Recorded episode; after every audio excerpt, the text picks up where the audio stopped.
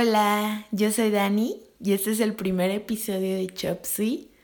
Estoy muy contenta de que por fin estemos grabando. Ya había postergado mucho este proyecto a pesar de que tenía pues un montón de ganas de hacer podcast.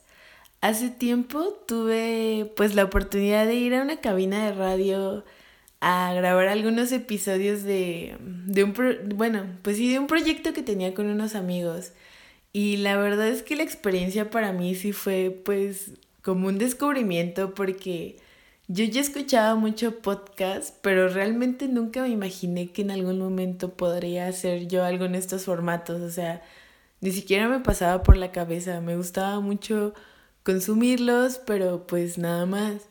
Y la verdad es que las veces que estuve en la cabina me, me di cuenta como de la seguridad que me daba, de la fluidez y me gustaba como más esta libertad y espontaneidad. No sé, o sea, me gustó bastante. Y había momentos en los que de plano se me olvidaba que estábamos en un programa en vivo y pues nada más era yo platicando con mi compañero de conducción.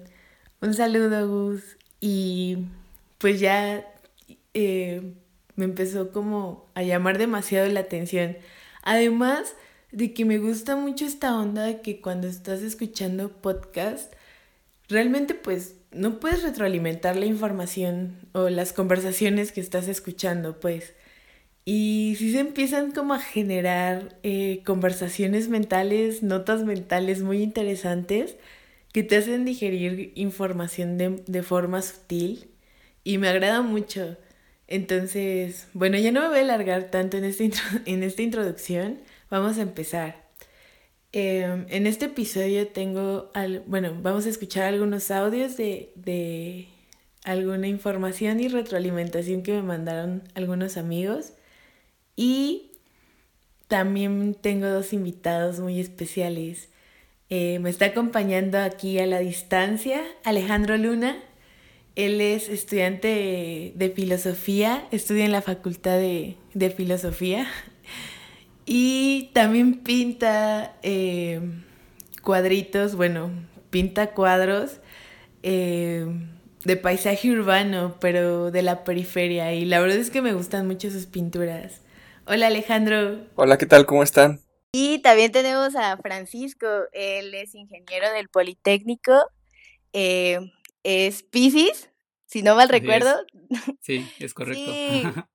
Eh, y pues él nos va a venir a contar acerca de cosas de física cuántica y no sé, dinos Francisco, ¿qué te... Sí, efectivamente soy, soy el típico escéptico.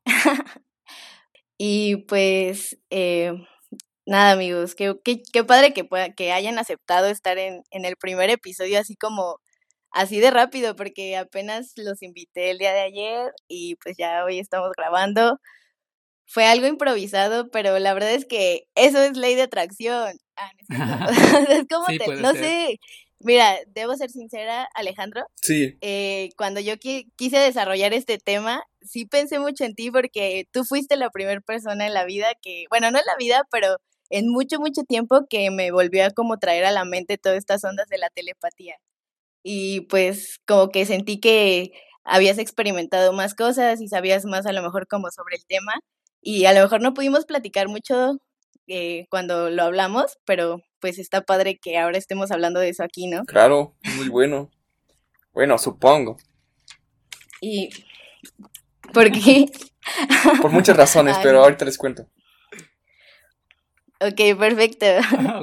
Y bueno, vamos a empezar como hablando sobre la, ley de atracción, que bueno, no, no sé si, si la podríamos definir como, como si una creencia o como algo que, que establece que, bueno, no sé si sea la palabra correcta, pero he encontrado fuentes donde dice que establece que tenemos como un cierto poder de influir en los eventos y circunstancias de nuestras vidas a través de, de nuestros pensamientos y nuestros sentimientos quizá. Eh, y pues nada, es, es más que nada una creencia porque no la podemos comprobar, ¿verdad? Aún. Sí, pues eh, hay ciertas em, escuelas de pensamiento dentro de la física cuántica que dicen que, que el, esa, esa persona que se llama el observador, o sea, un humano que está observando la naturaleza, puede influir en ella a través de su, su intención o su voluntad.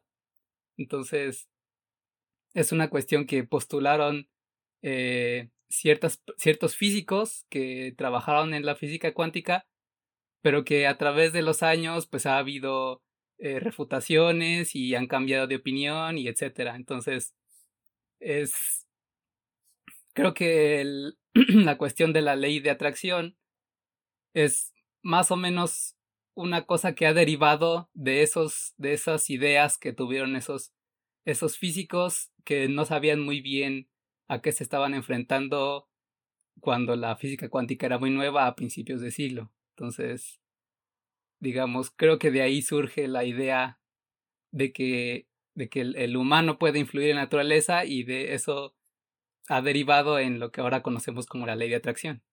O sea que crees, o sea, bueno, no sé, por lo que me dices, entonces más o menos piensas que la ley de atracción es como algo no, no digamos que nuevo, pero sí como algo de la modernidad de, de que viene, que nace de las teorías de estos físicos, como dices, ¿no?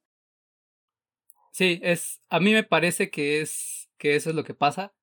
Eh, ayer estuve leyendo un poco sobre la ley de atracción porque no recordaba mucho y parece ser que es más vieja que la, que la, que propiamente la, física cuántica, pero yo creo que cuando la, ajá, cuando la física cuántica entró en moda, después se puso de moda, eh, creo que muchas ideas de la física cuántica sirvieron para, para darle un empuje a, la cuestión de la ley de atracción tal y como la conocemos ahorita. Sí, porque ahora que lo mencionas, igual la ley de atracción se empezó como a popularizar por eh, esta onda del libro de Rhonda No sé cómo se llama esta, esta persona que, que escribe un libro donde se llama, que se llama El Secreto, no sé si lo hayan oído hablar.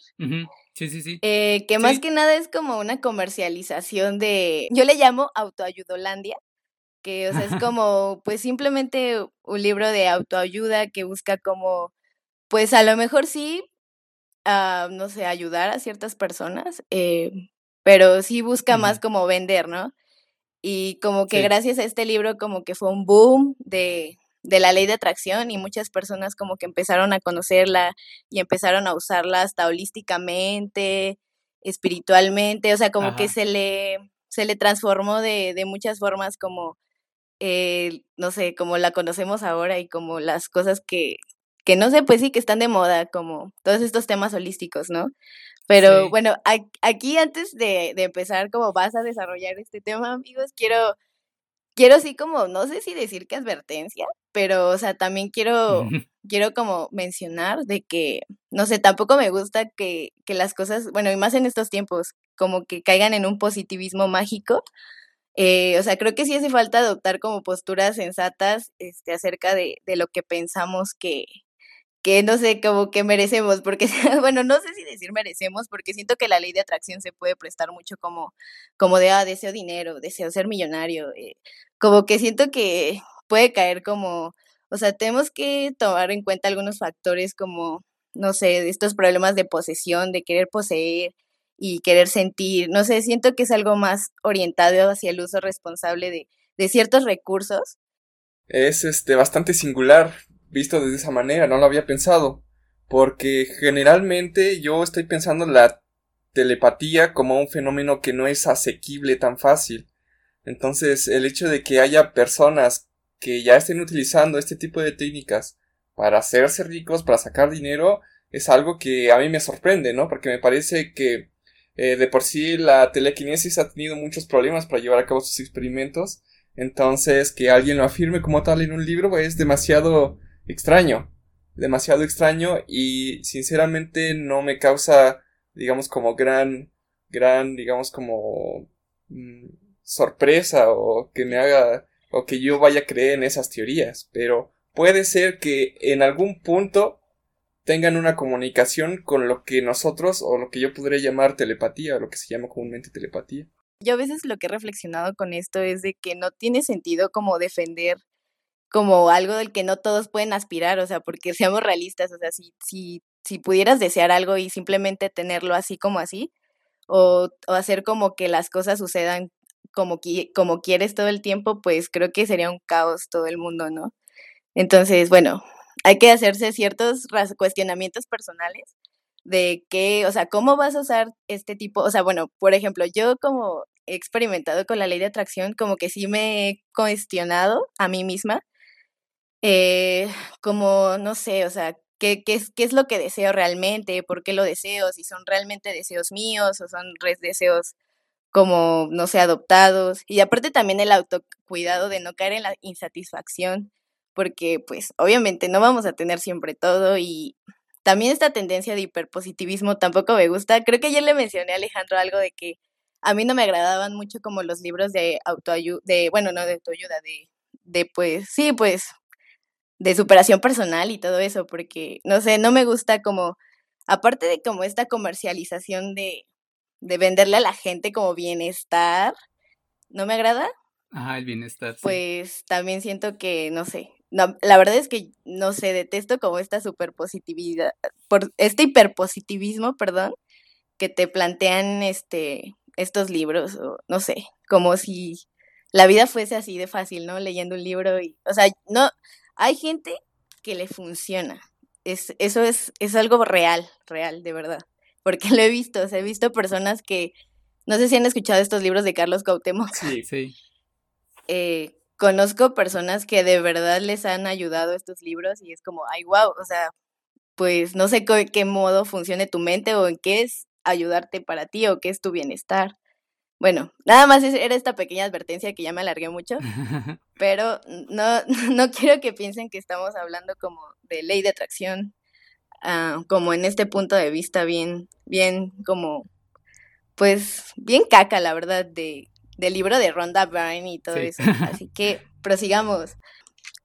Siento que siempre hemos estado en contacto con estas energías, o no sé si les podría llamar energías, cierta intuición. O sea, siento que el ser siempre ha tenido como la intuición de que hay una energía fluyendo en, en, en, nosotros, o algo, un cierto, pues sí, poder como con lo que deseamos o con lo que sentimos. No sé si les ha pasado a ustedes en algún momento. Dejando cualquier explicación. Pues a mí en lo personal soy muy poco eh, receptivo a esos, a ese tipo de, de fenómenos. Eh, Alejandro, he hablado mucho con Alejandro de que, de que nunca me pasa nada paranormal, entonces por esa misma razón soy eh, el, persona escéptica. pero siempre he pensado o, siempre he deseado que, que, ese tipo de cosas sean eh, reales o sean que yo pueda eh, eh, experimentarlas de cierta forma. O sea, ¿no crees porque de verdad nunca nunca nunca te ha pasado absolutamente nada que no tenga ninguna explicación razonable? Pues no, no que yo recuerde y pues no sé eh, que serán recuerdos de mi infancia, pues hay muchos que no me explico, pero digo, puede que tengan una explicación, pero son tan viejos y ya que no sé realmente si sean recuerdos reales o verídicos. Entonces, digamos, siempre un recuerdo va a estar, eh, eh, digamos, distorsionado por el tiempo y por tus, las circunstancias emocionales del momento. Entonces, si algo pasa, si algo extraño pasó en mi vida, quizás es extraño por porque es en ese momento eh, mi estado emocional era extraño o quizás a lo largo del tiempo esos recuerdos se han mezclado con, con, con otro tipo de recuerdos o con sueños. Entonces es como difícil eh, establecer la objetividad de de los recuerdos raros que alguien tiene. No sé si me explico. Sí, sí, sí. Sí, sí, sí te entiendo. O sea, como de que si en ese momento a lo mejor hubieras tenido otro estado anímico, quizá no lo hubieras interpretado de la misma forma en que lo, lo interpretaste, ¿no? Por tener X o Y circunstancia. Ajá, exacto. Sí. ¿Y tú, ¿y tú Alejandro? Pues em, la pregunta es si he experimentado yo personalmente eh, este fenómenos. Pues no fenómenos, como sentir como que este podercito, bueno, no podercito, como esta sensación de que podemos como influir en ciertas cosas con nuestros pensamientos o no sé, como, no lo sé, como sentir esta energía o sentir algo como, no paranormal, no así, pero como algo realmente humano. Es que yo, yo he sentido como esto, pero realmente siento que es algo muy humano. O sea, no lo podría llamar paranormal, sino como algo que a lo mejor sí necesitas como, no sé, así no, no, no puedo describirlo, la verdad. Sí, no sé si, sí, sí, lo entiendo. Es este algo que me parece natural. Eh, no sé, como dices, de algún modo está en nuestra genética.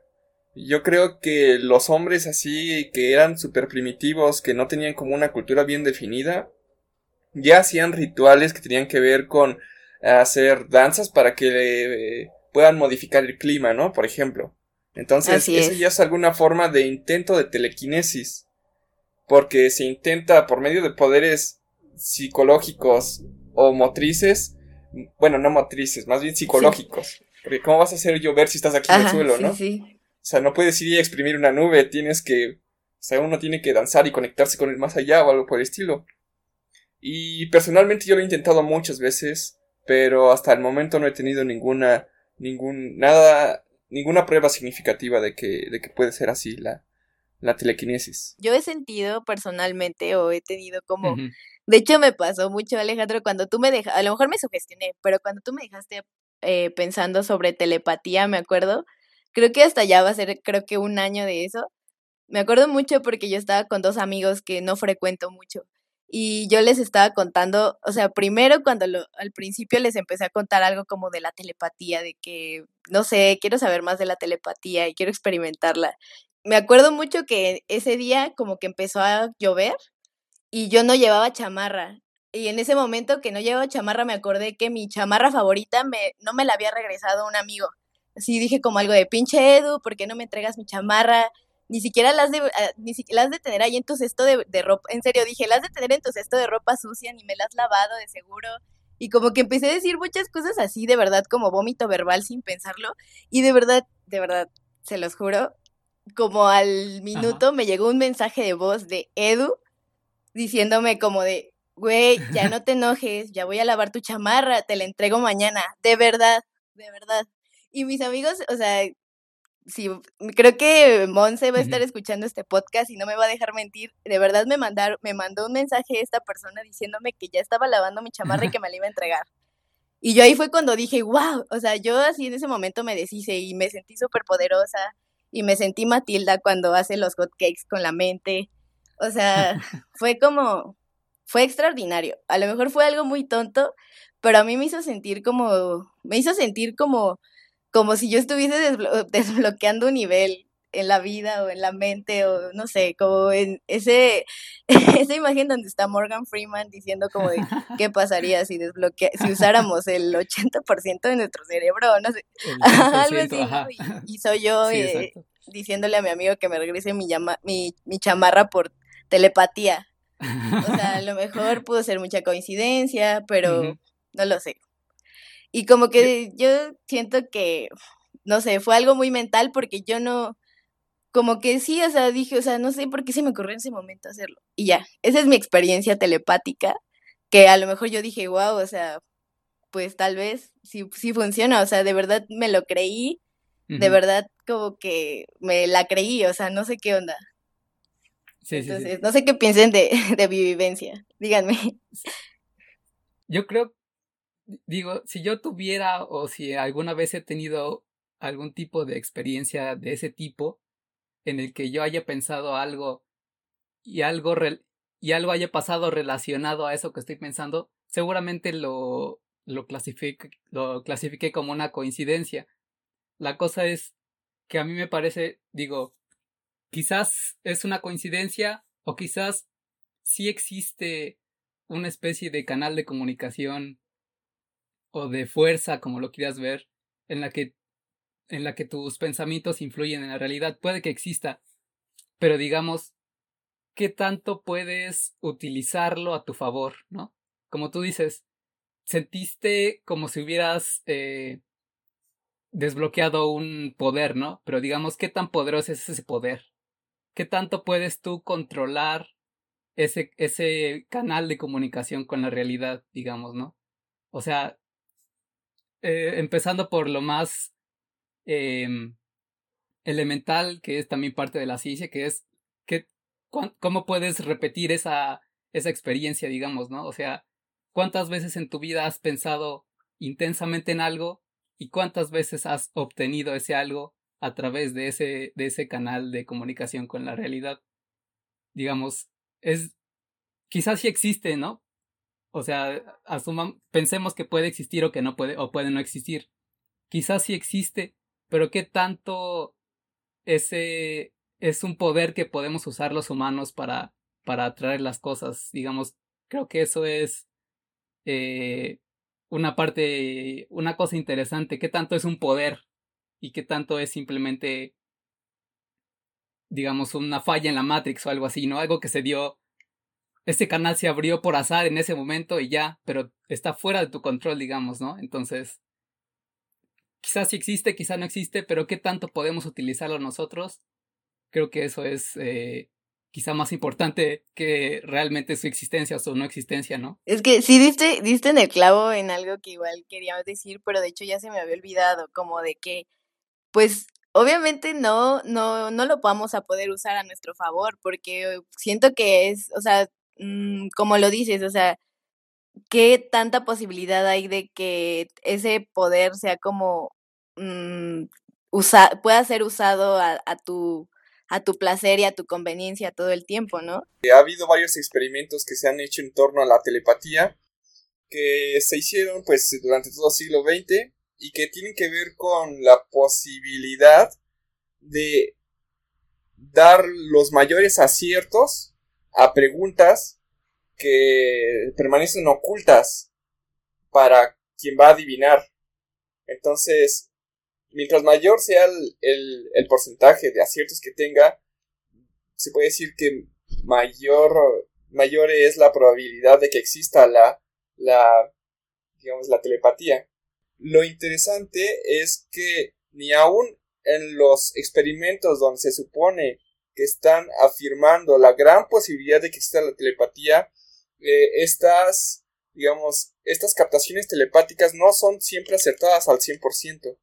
Entonces, eh, no se puede decir que nosotros podamos controlar la telepatía como tal. Aun si existiese, controlarla quizá no está a nuestro alcance porque la telepatía, en caso de que exista, se mueve por canales distintos a los que habitamos. Entonces, de algún modo, es, un, es una especie de traducción. Entonces, ¿hasta qué punto esta traducción se puede hacer? Eh, eso es algo que pues depende de, de, las posibilidades, ¿no? Eh, son métodos estadísticos más que nada.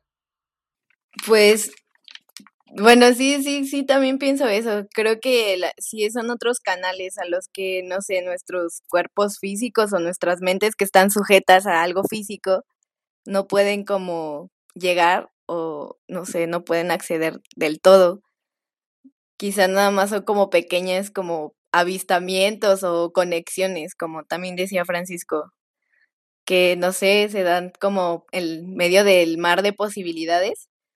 Porque, ah, bueno, de hecho, vamos a escuchar eh, el audio de, de, mi amigo Luis Edgar, que eh, igual está muy interesante porque él nos habla como, bueno, menciona este, esta onda de, de las leyes de la física. Él es eh, bioquímico. Entonces, cuando yo le hablé de ley de atracción, pues él sí me dijo como de que, ¿sabes qué? Pues hay cosas que se pueden comprobar y que te pueden dar como eh, repensar como esta, esta teoría, pero en sí no, no hay nada que, que nos pueda hacer este decir que esto sea real. A ver, vamos a escucharlo. Bueno, cuando Dani me habla sobre la ley de atracción, me lleva instantáneamente a pensar en dos leyes de la física que han revolucionado el mundo científico. Eh, una propuesta por el físico francés Charles Augustin Coulomb sobre la fuerza de atracción y repulsión electrostática y la otra propuesta por Isaac Newton sobre la ley de gravitación universal. Estas dos leyes en ciencia se consideran leyes del cuadrado inverso. ¿A qué me refiero con esto? Que son leyes que son proporcionalmente inversas, que actúan en diferentes estadios de magnitud, mientras la ley de Coulomb actúa a un nivel molecular, la ley de gravitación universal actúa a un nivel astronómico. En resumen, ambas nos explican, ya sean las moléculas o los astros, que tienen características de atraerse o repelerse, y todo dependiendo de su frecuencia energética en la que estén vibrando. ¿A qué me refiero con esto? Pues a que las vibraciones entre dos o más partículas pueden tener un efecto conjunto. Esto explicado a una condición humana en la psicología cognitiva nos atribuye al principio de parsimonía de parsimonía. Sin embargo, aquí eh, eh, pues a falta de criterios objetivos y evidencia reproducible eh, de, cómo los procesos, de cómo los procesos son más sencillos unos que otros, o cómo los procesos mentales son más sencillos unos que otros, puede llevarnos a un sesgo o un intuitivo de las cosas. Sin embargo, nos puede hablar de cómo dos pensamientos pueden tener características diferentes al momento en el que se chocan.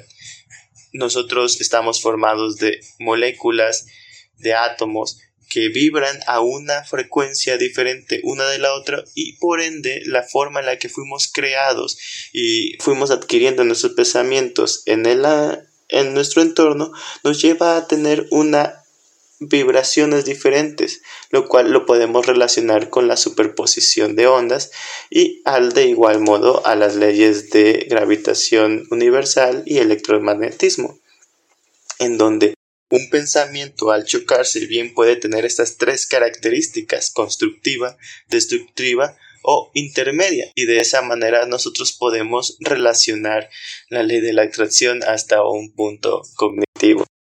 Bueno, concluye viendo cómo se trasladan estas leyes a nuestros cuerpos físicos, digámoslo así, porque pues somos hechos de átomos y todo esto, ¿no?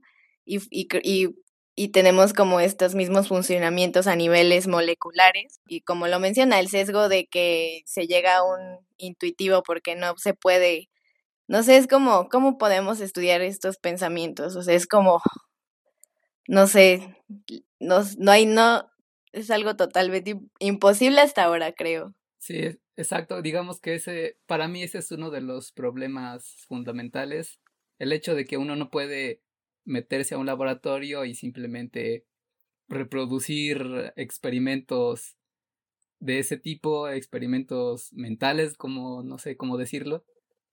Simplemente uno no puede eh, eh, hacer, uno no va, no va a obtener los mismos resultados de ese experimento aunque lo haga miles de veces. Es como lo decía Alejandro, los experimentos de de, telepatía son altamente estocásticos, o sea, hay veces que obtienes la, la, respuesta correcta y hay veces que no y nadie sabe por qué y puede que cambien, si cambian las condiciones o si las condiciones son iguales en el experimento, los resultados son totalmente diferentes, entonces quizás estamos en un momento en el que la ciencia ya, los métodos de la ciencia pues ya son poco, de poco uso porque son fenómenos que no son repetibles, que no son consistentes, que se dan de pronto por alguna razón extraña que no conocemos, por ahora, ¿no? Digamos. Entonces, las teorías que acaba de explicar este chico, pues sí, son, son teorías que se pueden aplicar desde los niveles moleculares hasta los niveles astronómicos, pero quizá son teorías de una física que aún no es apropiada para explicar otros temas dentro de los cuales entraría la telepatía o la telequinesis o, la ley de atracción o cualquier fenómeno que tenga que ver con lo que pasa en nuestros pensamientos, digamos, ¿no? Pero bueno, esto si nos queremos como apegar al hecho de, de que nuestras creencias tienen que ser comprobables, porque, bueno, creo que hay muchas cosas que, que no, que no se pueden comprobar, pero que la verdad están bien raras sí, exacto. y pues, son reales y no sé.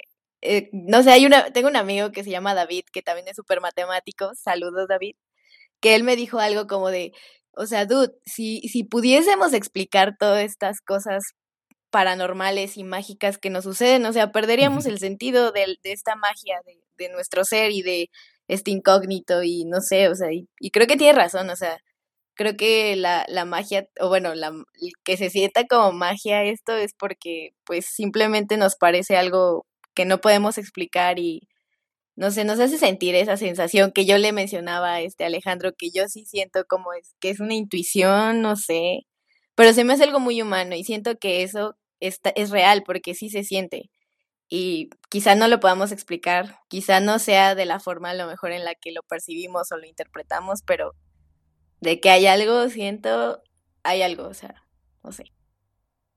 Esta, esta idea de, de, que conocer la verdad nos va a deshumanizar, yo creo que es algo que ya está en la ciencia, sobre todo en la sí. ciencia de la psicología. Estoy pensando en psicoanálisis, no sé si alguna otra ciencia de la mente también tenga como esta idea, que el conocimiento de la mente de algún modo nos deshumaniza o que para ver este tipo de, eh, digamos, como de métodos, uno tiene que empezar a, a pensar distinto de cómo lo hace cotidianamente. Y yo creo que de algún modo hay las dos posibilidades. Hay la posibilidad de que desde cierta perspectiva estas eh, formas de parapsicología, si es que existen, puedan llegar a afectar muy drásticamente la mente humana, como yo siento que puede tratarse digamos, con pinzas el asunto de un modo mucho, muy científico o en su caso si es que llegara a ser, ¿no? Entonces, eh, siento que también en este punto hay que saber uh, cuál es la diferencia entre un verdadero fenómeno parapsicológico y la simple locura, porque hay veces en que se solapan y uno ya no sabe exactamente eh, si uno es primero o si uno es después o o siento que hay como una como una forma en la que estas mm, digamos la conciencia y el exterior pueden mezclarse, ¿no? Entonces yo siento que sí es, es muy complicado tanto para estudiarla como para aplicarla. De hecho sí, eh. la verdad es que creo que está como, bueno, no sé, o sea, ustedes plantean, o bueno, no, no plantean, o sea, como se imaginan un futuro en el que de verdad exista como algo de verdad certero que, que plantee estudiar o no estudiar, como, pues sí, explorar como en estas combinaciones entre ciencia y, y no sé, y mente. No sé, como que no siempre se quieren estudiar como este tipo de cosas, porque creo que no, no, no siento que piensen que tengan sentido de alguna u otra Yo forma. Creo que... Yo creo que se puede. Tú primero, okay. Paco. Yo creo que eh, más que hablar de ciencia, es una cuestión de la ambición que tenemos para saber más cosas. Entonces, digamos, si eh, hay algo divertido, eh, romántico en, en, en ver algo, ver un mundo nuevo, pero no directamente, sino solo cachar un, un pequeño destello, es, es interesante, es, no sé, te da una sensación extraña, ¿no? Como de que estás descubriendo algo totalmente nuevo pero yo creo que esa misma ambición que nos que te ha llevado a ti, por ejemplo, a querer saber más, eventualmente va a permear en, en cada vez más personas y cada vez más personas van a buscar alguna forma, como sea, de, de tratar de, de explicar o de sistematizar o de experimentar con ese tipo de cosas que para, por ahora para la ciencia de hoy son pues inalcanzables. Digamos, la ciencia no es que esté desinteresada, sino más bien la ciencia lo que trata de hacer es ser prudente, digamos, ¿no? De cada vez que algo extraño pasa, la ciencia dice, eh, ¿qué es esto? no esperaba esto, entonces hay que tener cuidado. Pero yo creo que mientras más personas estén interesadas en estos temas y mientras más haya más avances tecnológicos en, en sistemas de medición o no lo sé, cada vez vamos a poder acceder a un nuevo nivel de conocimiento de la naturaleza que quizás eventualmente nos lleve a, a, poder tener un, un, conocimiento más amplio de estos o una, una, cierta explicación de estos fenómenos extraños que por ahora solo podemos intuir. Bueno, vamos a seguir escuchando otro testimonio de, bueno, no testimonio, esto suena muy, suena muy gracioso. Este audio es de mi amigo Sebas. Eh, un saludo, Sebas. Gracias por mandarme tu aportación. Eh, mi amigo Sebas no cree nada de esto, pero sin embargo me contó una anécdota. O sea, no, no cree, pero pues me dijo, pues eh, esto es lo más extraño o más creo que cercano que me ha llegado a pasar a eso que tú dices. Así que ahí va. Hola, ¿qué tal? La verdad, yo no creo en la ley de la atracción. Para mí, ese tipo de cosas son inverosímiles. Porque, a ver, no, no creo en ellas porque es que para mí no son un asunto, eh, no, o sea, no están basados en hechos y por no estarlo, o sea, yo soy muy escéptico. para mí no, no, la ley de la atracción no se da, mucho menos lo que son las coincidencias. Nunca en mi vida algún suceso lo ha representado una coincidencia o un asunto que yo diga que fue manipulado por por una fuerza mayor, no. Nunca he sentido que haya sido así. Respeto totalmente la teoría. Eh, para mí es que hayan asuntos incluso fundamentados bajo asuntos científicos, me parece muy teso, me parece genial, pero mi vida nunca ha sido atravesada por esos pensamientos ni esas creencias. Yo creo que las cosas que me han llegado a pasar a mí en la vida, por más extrañas que sean, es porque es consecuencia de, una acción. Entonces, creo que esa es la forma en la que todos los asuntos, todos los hechos que, han atravesado mi vida están basados en eso. Y yo creo que lo más raro para mí es cuando yo estaba muy pequeño. Em, un día yo estaba jugando con unos amigos, estábamos jugando al frisbee y tal y eh, uno de ellos lo lanza a una de las aceras de por ahí, de por la cuadra, eso. Y recuerdo exactamente, recuerdo exactamente que ese día temprano estábamos hablando que yo tenía muy buena suerte y que yo siempre en mi vida, que yo no sé qué, em, he tenido muy buena suerte, que nunca me he fracturado, que eso duele mucho, bueno, un montón de cosas alrededor de los accidentes que han tenido mis amigos y que yo nunca había tenido hasta el momento. Entonces en ese momento le tiraron una cera, una cera que es enrejada y esa cera em, eh, era un poquito difícil, o sea, entrar era fácil, salir no, no lo era tanto.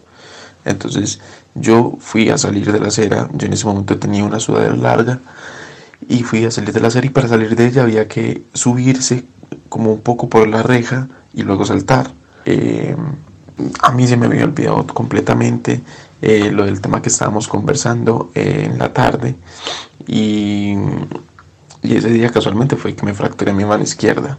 Justo cuando íbamos para el hospital ya pues en el taxi y eso para que me atendieran yo me puse a pensar en eso. Yo pues wow justamente en la tarde estábamos hablando sobre mi entre comillas buena suerte entre todo lo que eso ha acarreado cierto y yo dije pues es, eh, que yo, a ver, yo en ese momento no sabía cómo nombrarlo. Yo no sabía cómo nombrarlo. Alguien me pudo haber dicho, ah, eso es una coincidencia, eso, pues mira por lo que pasó esto, es, y yo lo hubiera creído. Pero ahora yo digo, pues, yo pude haber hecho eso de otra forma para evitar fracturarme la mano. Y pues ya, eso es lo que nos cuenta Sebas, o sea, igual lo que dijo Sebas me hizo pensar como en de que a lo mejor hay gente que le suceden un montón de esas cosas, pero como en su plano mental no existe nada de estas cosas, pues simplemente no lo tomas y, y ya pasa de largo en la vida. Nunca. Sí, quizá. Nunca va a pensar en. Lo, lo tomas como una coincidencia, pues una coincidencia, o sea, dos hechos parecidos que en realidad uno no es causa del otro. Entonces simplemente se va de tu mente, ¿no? Digamos como algo sin importancia. Pero lo que le pasó a Sebas más que acto de ley de atracción, no sé, parece algo cómico. No sé, de que le dijeron como de, dude, nunca te has fracturado, qué buena suerte. Ajá, y ese mismo, día, día se fractura, o sea, no más.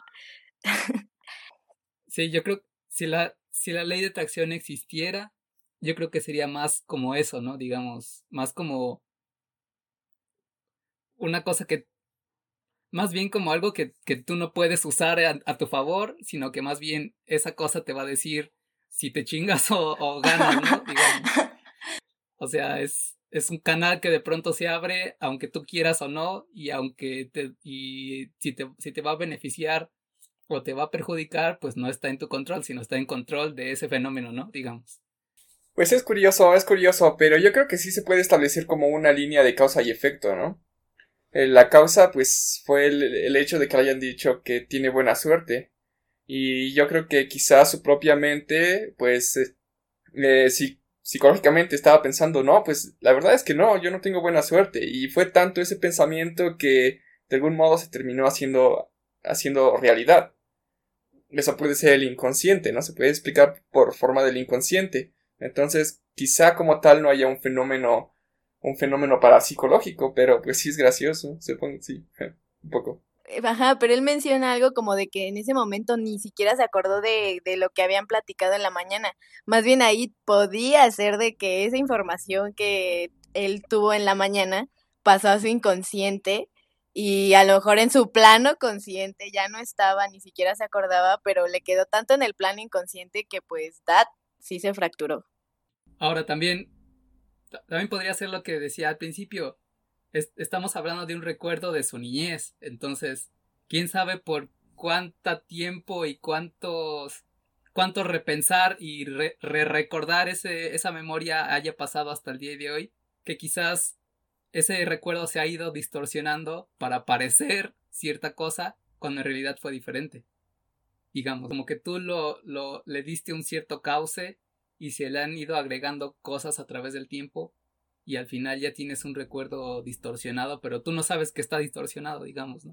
Y en base a eso, también quiero mencionar algo que, que estuve pues investigando sobre ley de atracción, de que hay como, no sé si se le puede decir explicación, pero eso que dijimos como de que, que no sé, a lo mejor no pasó así, bueno, tiene que ver con la ley de atracción porque hay algo que menciona de que tú puedes cambiar tu pasado, o sea, algo así como programarte mentalmente de que, por ejemplo, hay personas que piensan que tienen muy mala suerte en tal cosa, ¿no? Y entonces toda su vida llevan como con ese pensamiento programado desde la niñez de que le dijeron como de no eres buena en esto o no tienes suerte en esto. Bueno, e, en X o Y razón, con X o Y cosa, ¿no?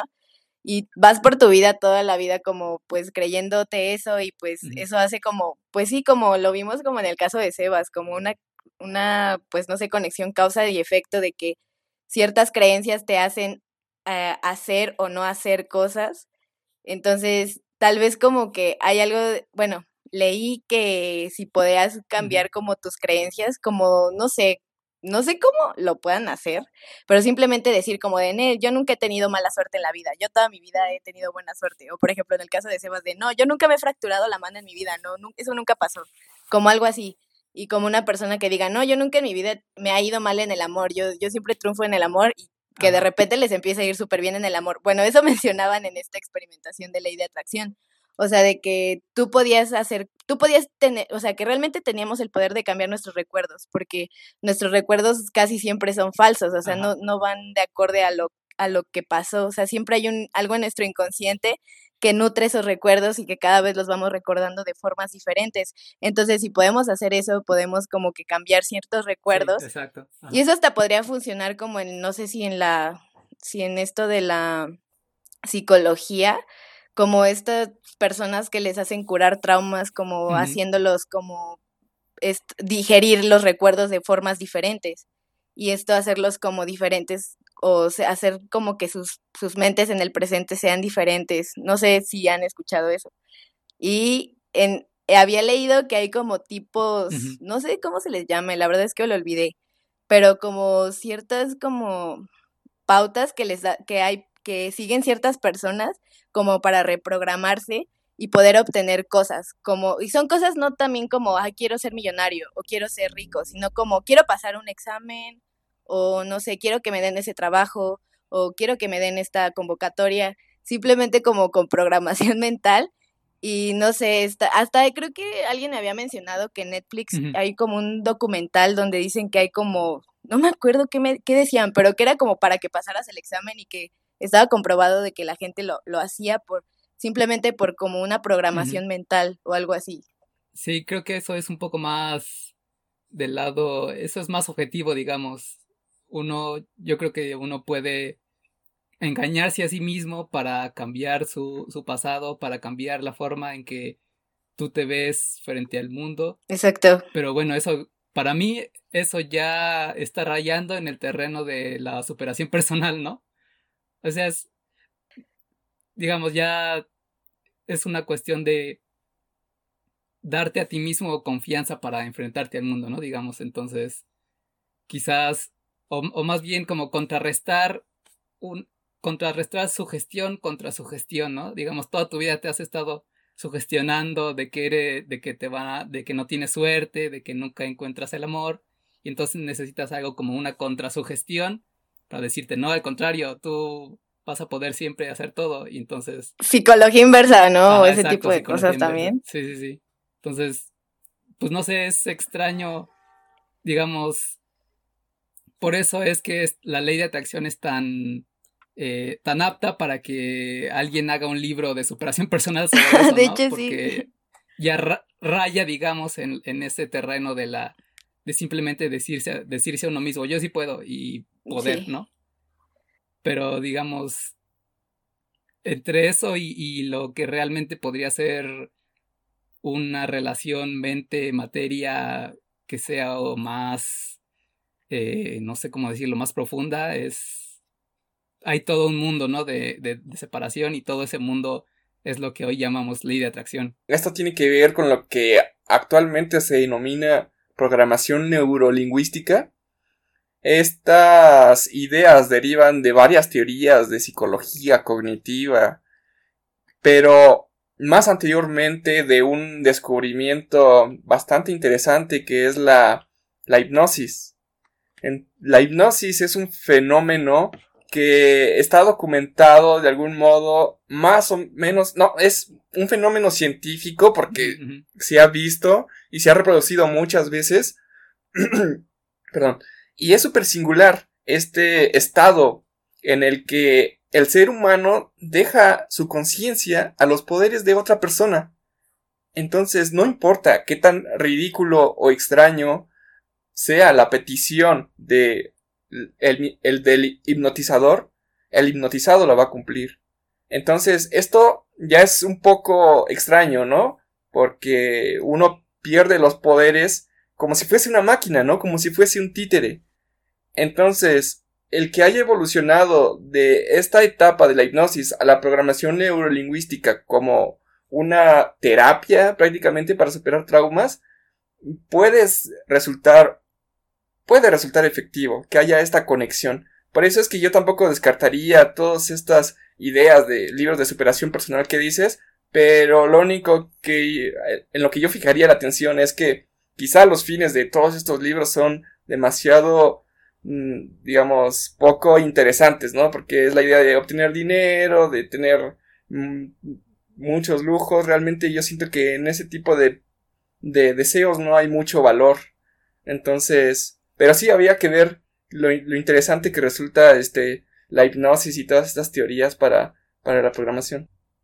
Oye, eso no había pensado no había pensado en eso de la hipnosis, ¿eh? O sea, creo que yo sí, que, sí tengo muchas ganas de que me hipnoticen simplemente por el hecho de, de sentir, o sea, es que sí estaría muy intenso como sentir el perder tomo totalmente el, el control de tu mente, ¿no? O sea, es como dices Alejandro, somos como si fuéramos máquinas que simplemente nos apagan y nos prenden y no sé, está bien raro eso como lo mencionas, nunca lo había como que pensado o percibido de esa forma.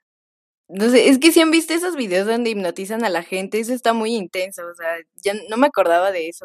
No, no, no, tenía mucho que no, no pensaba en eso de la hipnosis. ¿Ustedes los han hipnotizado alguna vez? No, nunca. No, tampoco. dejarían, o sea, sí dejarían que los hipnotizaran o no, o les daría miedo. Buena idea. ¿No? Sí, es muy interesante, pero yo creo que también si es existe este fenómeno y si es que es tan intenso como parece, solamente personas muy especializadas deberían ejecutarlo. Entonces también hay que saber, ¿no? Este, hasta qué punto puede ser un peligro, ¿no? Ah, bueno, eh, no había pensado en eso. Sí, por supuesto, porque... Oye, sí, qué miedo. Sí, estás... Estás, digamos...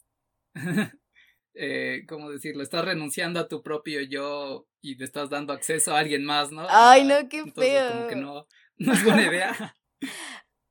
Ay, sí, gracias por ponérmelo en esa perspectiva.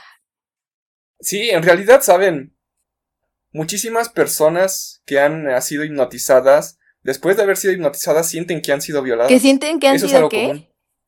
Sienten que han sido violadas. No digas. O sea, es que. Sí, sí, es algo normal. Oh, no manches. O sea, incluso aunque, aunque el hipnotizador no tenga una mala intención, un, puede tener un accidente o decir una cosa inapropiada que no se dé cuenta y ya pisoteó tu, tu vida personal, ¿no? Ya pisoteó tu, tu vida íntima o tu vida interior. Entonces, Oh, o sea, pero causa entonces. algo ahí irreparable. Pero a ver, entonces el hipnotizador tiene acceso a tu mente, o sea, puede ver tus pensamientos. Supongo que no, ¿sí? Sí, sí, ¿Sí? porque prácticamente eres como una máquina abierta, ¿no? Entonces te abres Claro. totalmente. Él, él accede como si fuese una como si fuese un usuario en una computadora abriendo archivos. Wow. Y la persona que está siendo hipnotizada está totalmente abierto. Por eso incluso este tipo de hipnosis se aplica, por ejemplo, a los que quieren dejar de fumar, ¿no? Que no han podido dejar de fumar durante toda su vida y solamente alguien que los hipnotiza y, y les mete más información para que dejen de fumar es que prácticamente transforma su vida en Oh, otra, no en otra cosa totalmente distinta. Oh, Bueno, eh, esta, este, este, mm, esta voz que vamos a escuchar a continuación es de mi amigo Antonio. Un saludo también, Antonio. Gracias por participar. Igual me gustó mucho tu aportación. Hola, eh, bueno, voy a empezar hablando de mi experiencia con esta magia, por así llamarle. Eh, me ha pasado que estoy escuchando mi música en aleatorio, por ejemplo, y empiezo a pensar en una canción en específico y de repente se reproduce esta canción, ¿no? O que estoy pensando en alguien y me topo con esta persona o me manda un mensaje y bueno, así como, como estos, pues hay muchos ejemplos y claro que creo en esto porque lo he experimentado. Tal vez nunca sepamos eh, bien a, a qué se debe todo, si es nuestra mente que, que invoca sucesos o es pura casualidad.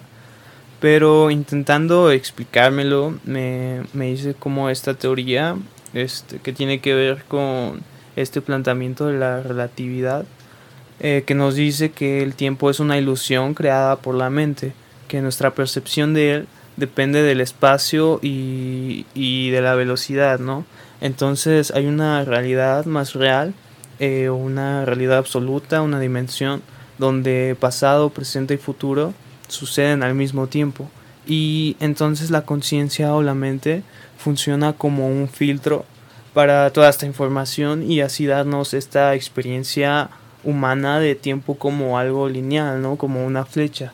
Eh, algo ya sucedió, algo está sucediendo y lo que va a pasar pues no sabemos qué. Pero qué tal si nuestro subconsciente sí, pues de alguna manera está conectado a todo esto y nos manda o implanta esta información al consciente en forma de deseos, ¿no? De crear algo específico y, y que pase. O en simples pensamientos que tenemos o en sueños incluso, ¿no? Y esto podría tener una conexión también tal vez con los registros akáshicos, que para quien no sepa eh, son como esta red, este almacén donde está toda la información del universo, todas las palabras dichas y por decir, eh, todos los pensamientos pensados y por pensar, todas las acciones hechas y por hacer. Ok, eh, hay algo que menciona Antonio que me gustó mucho, que bueno, eh, menciona esto de los registros akáshicos. ¿Ha- ¿Habían oído hablar alguna vez de los registros? Bueno, Alejandro ya me mencionó hace ratito que pues Sí. no. Sí, yo tampoco, pero creo que hay un anime que tiene que ver con eso. Este, Pero... Es, está cool, es, es, un tema muy, muy, muy bonito, muy interesante. Sí, suena muy interesante. Eh, mis conocimientos de termodinámica me dicen que quizá no es, es totalmente incompatible con la ciencia de ahora, pero suena muy interesante de que, si pudiera existir o, o si pudiera existir algo pues, parecido. Pues bueno, ya, ya le estaba mencionando un poquito a Alejandro que, que era o de dónde venían, que bueno, los registros akáshicos, akáshicos viene de la palabra kasha, que significa fuente de toda vida, éter, eh, espacio que lo contiene todo. No sé, es como un, un, no se puede decir un lugar, no sé, simplemente es como, no sé, el éter. ¿Eso de dónde viene? Es una palabra en sánscrito. Y se supone que esto data del, del libro de Tot. No sé si hayan escuchado hablar de, del libro de Tot de los egipcios, de los egipcios. Es como el libro de la vida, que nos dice que nuestras almas tienen como un espacio que, que, que donde contiene toda la información. O sea, es, en realidad esto, esto, esto nos, nos como menciona de que nuestras almas son como almas que reencarnan y viajan y están constantemente viviendo en muchos cuerpos, en muchos lugares, en muchos tiempos, etcétera. Entonces, a nivel álmico, nuestras almas todo el tiempo están conectadas con esta caja, como con este, este espacio que contiene como toda la información que hace que las almas se muevan de lugares a otros como, como libremente. Entonces, eh, los registros akáshicos son como lo que tú, como tú, persona física, tú, yo, Daniela, no sé, tú, Francisco, puedes acceder como a ese registro de la caja de tu alma para obtener respuestas. Que se me hace muy bonito porque los registros como que hablan de que a veces nosotros no nos conectamos realmente con este plano terrestre, terrenal, porque no tenemos este conflicto con la vida de que no, no, no desconocemos, desconocemos todo, desconocemos para qué nacemos, desconocemos por qué nacemos, o sea, desconocemos nuestros contextos, por qué nacemos aquí, eh, por qué esta es mi familia, eh, por qué, o sea, no sé, como que tenemos cierto conflicto con la vida porque no, o sea, borra nuestro nacimiento y también tenemos la incertidumbre de la muerte. O sea, venimos, nuestro cuerpo físico viene aquí como a una dolencia de, desconocimiento total. Y el registro akáshico lo que te hace o lo que tú puedes hacer como cuerpo físico es acceder a este registro para no, o sea, no creo que te diga como de, oye, tu alma viene aquí a aprender a amar a tu prójimo, o sea, no, o sea, pero como que eh, se supone que es como, no sé, como que también esto dice que nosotros miramos todo desde una perspectiva, desde la personalidad. O sea, desde pequeños estamos como, nos están llenando de capas que nos hacen ver el mundo de cierta forma, no de, no de una forma real, como no dejamos que nuestra alma vea las cosas como de la forma pura en, las que, en la que debería de ser. Siempre, siempre hay capas, porque pues obviamente la sociedad, vivimos en una sociedad, entonces, eh, no sé, o sea, simplemente como que el acceder a estos registros akáshicos te hacen como ver las cosas desde, desde la despersonalización, eh, no sé, como mirarte desde una perspectiva más amplia. Sí, pues creo que ambas cosas, digamos, tanto la idea del registro akáshico como la idea de la ciencia, digamos, son parte de la misma ambición de saber, de tener respuestas, ¿no? De las cosas. Eh, creo que, que las civilizaciones antiguas tienen la misma ambición de saber que nosotros, pero nosotros tenemos la ciencia, digamos, ¿no? Pero ellos no la tienen, entonces a lo largo del tiempo han inventado sus propias explicaciones de las cosas. Para mí, eh, a mí me parece que es que los registros akáshicos, más que ser algo real, o sea, un real contenedor de información de, de, de la vida del universo y de la vida del hombre, me parece que quizás es una forma de los egipcios de, de explicar algún fenómeno o alguna idea que estaría más relacionado con sociología. O sea, con la idea de cómo pero es que, Pero es que, bueno, los registros akáshicos no, perdón que te interrumpa, no hablan como de la historia de la vida del hombre. Porque no, no, no, no hablan como de, de un ente físico. Hablan como de la, no, ni siquiera hablan como de la historia específica de, sino como la información de, pues, no sé, no hay como una especificación, es, es algo infinito. Y si nosotros como que en palabras lo decimos como información, a lo mejor es porque hay algo dentro de ese espacio, no sabemos si es información o qué contenga. Sí, digamos, es digamos, ¿qué, ¿qué es lo que contiene entonces? Si existiera un registro akáshico, ¿qué es lo que contiene? Digamos, que cuando tú, cuando alguien que puede acceder a ese registro lo ve, ¿qué es lo que ve? ¿Qué tipo de información? La verdad es que desconozco. Ajá. Se los podré contar el día que el día que me lea los registros akáshicos si quieren les cuento. Yo más que nada estaría centrado en cuál, cuáles son, digamos, como las posibilidades más o menos científicas de aceptar un fenómeno parapsicológico y yo creo que la telequinesis, perdón, la telepatía tiene una gran aceptación tanto por el público general como en muchos experimentos que se han hecho.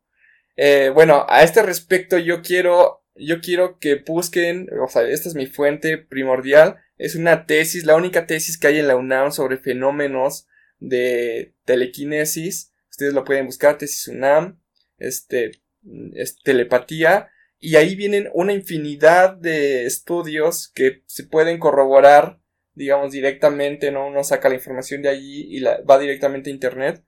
Y ahí se puede ver, digamos, cuál es la posibilidad de que exista la telepatía.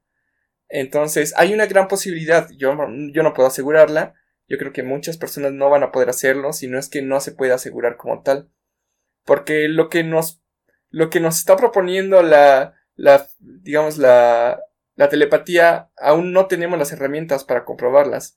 Pero es singular que ya tenemos, digamos, como algunos parámetros de lo que significa la telepatía. Y yo siento que el, eh, el mensaje de Antonio que escuchamos es interesante precisamente porque pone eh, él se da cuenta de algo que muchos nos podemos dar cuenta si somos un poquito más, digamos, como uh, sensoriales o dispuestos a, buscar ese tipo de vinculaciones, ¿no? Entre, el, entre lo que sucede y la telepatía. Pero digamos, este tipo de relaciones eh, eh, parecen totalmente arbitrarias.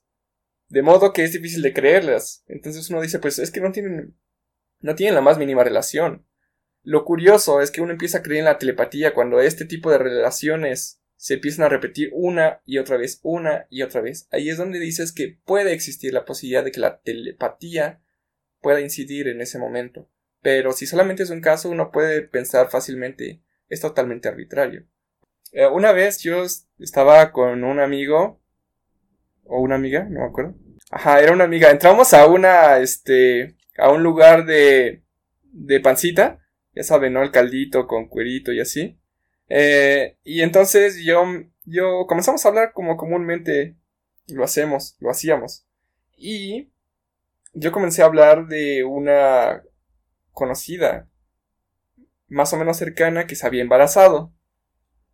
Entonces, me pareció súper curioso, ¿no? Que me percaté en un momento que había una relación entre el hecho de que hayamos entrado en ese local de comida y el hecho de que yo estuviese hablando de una chica que estaba embarazada. Ay, no digas, este, Por la pancita. Sí, efectivamente.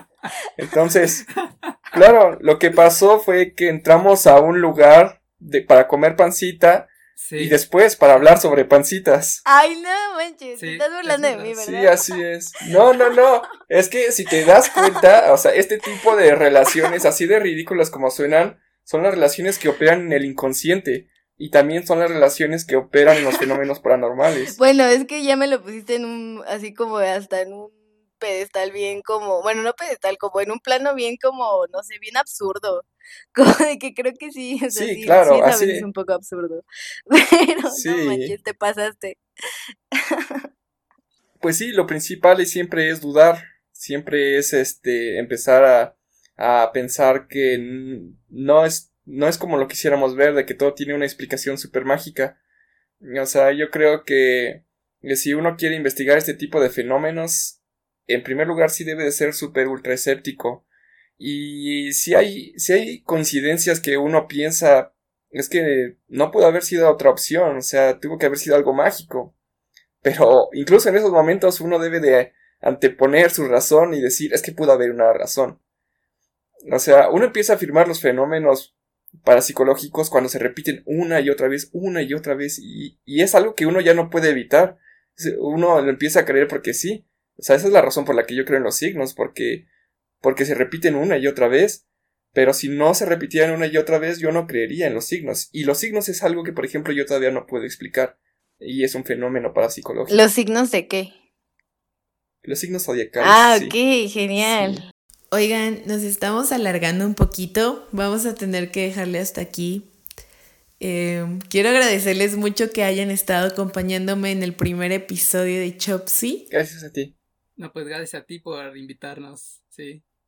También un agradecimiento a las personas que me mandaron sus audios. De verdad, les agradezco mucho. Evidentemente no pude poner todos por falta de tiempo, pero me encanta escucharlos. Y también pues gracias a las personas que llegaron hasta aquí. Ojalá les haya gustado. Realmente no quería ser solo yo tirando mi mierda. Eh, quiero que esto sea algo interesante.